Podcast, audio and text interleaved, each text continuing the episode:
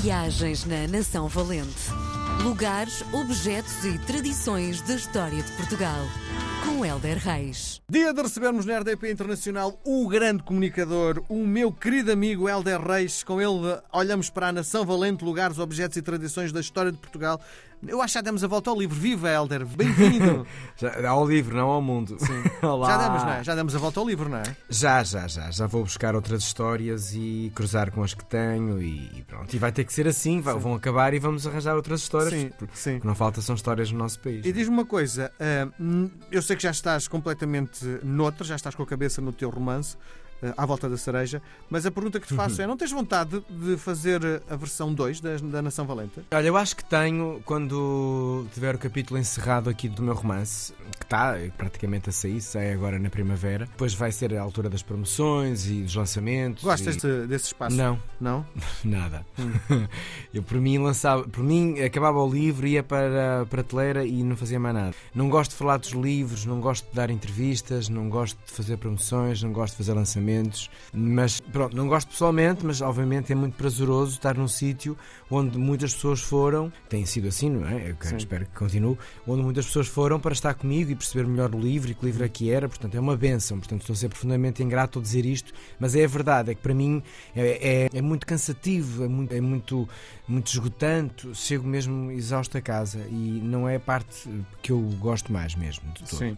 Mas sim. pronto, é necessário. Mas faz parte, obviamente. não é? Porque Sim, eh, sim. não só há ali alguma série de livros que são eh, vendidos naquele momento, mas também é o chamado boca a boca, não é? Sim, Eh, As sim, pessoas é- vão falando sobre. É a forma Ah, de dar-se a conhecer o sim. teu trabalho, portanto, é, é tão importante como escolheres uma capa, portanto, Sim. eu, e, e vou fazer, e vou fazer muitas, Porto, Lisboa, pa- país inteiro, Sim. o mais possível, mas se me dizem que é uma coisa que eu adoro, não, não é. Muito bem. o que é que nos trazes hoje? Olha, eh, uma massa que eu classifiquei como massa vinda dos céus. Vamos até Tentugal, que é uma terra encantadora, eh, com muitas características ancestrais do nosso país, mas quando falo Tentugal, oh, pronto, Lembras-te dos logo... papéis, não é? É, tem, tem de ser, não é? Portanto, que me, que me desculpe tudo o resto de E a, Tentugal. e a massa dizem que é de uma É um coisa- lençol. Isso, isso. E é muito difícil de fazer a sua execução, não é? É.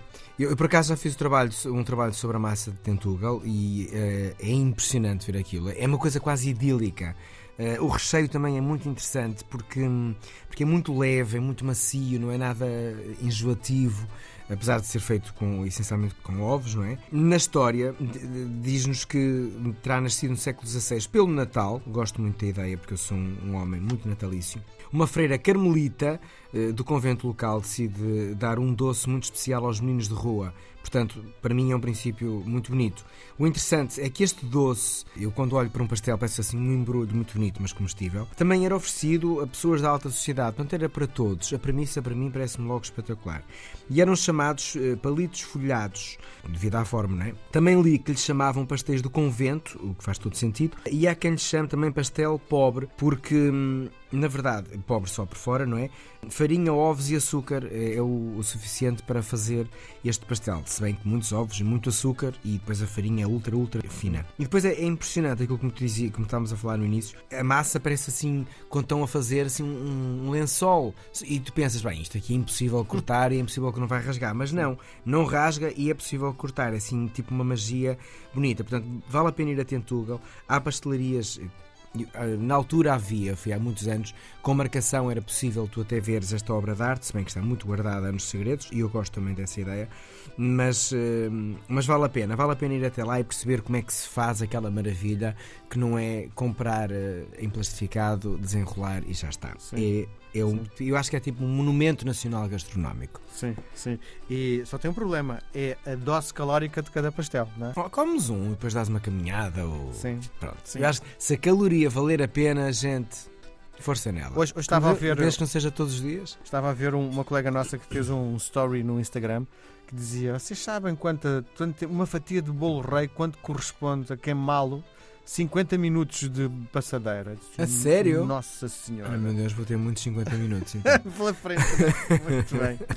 Helder, voltamos a conversar na próxima Um semana. abraço. Um abraço grande, um obrigado. abraço, um abraço. Viagens na Nação Valente. Lugares, objetos e tradições da história de Portugal. Com Helder Reis.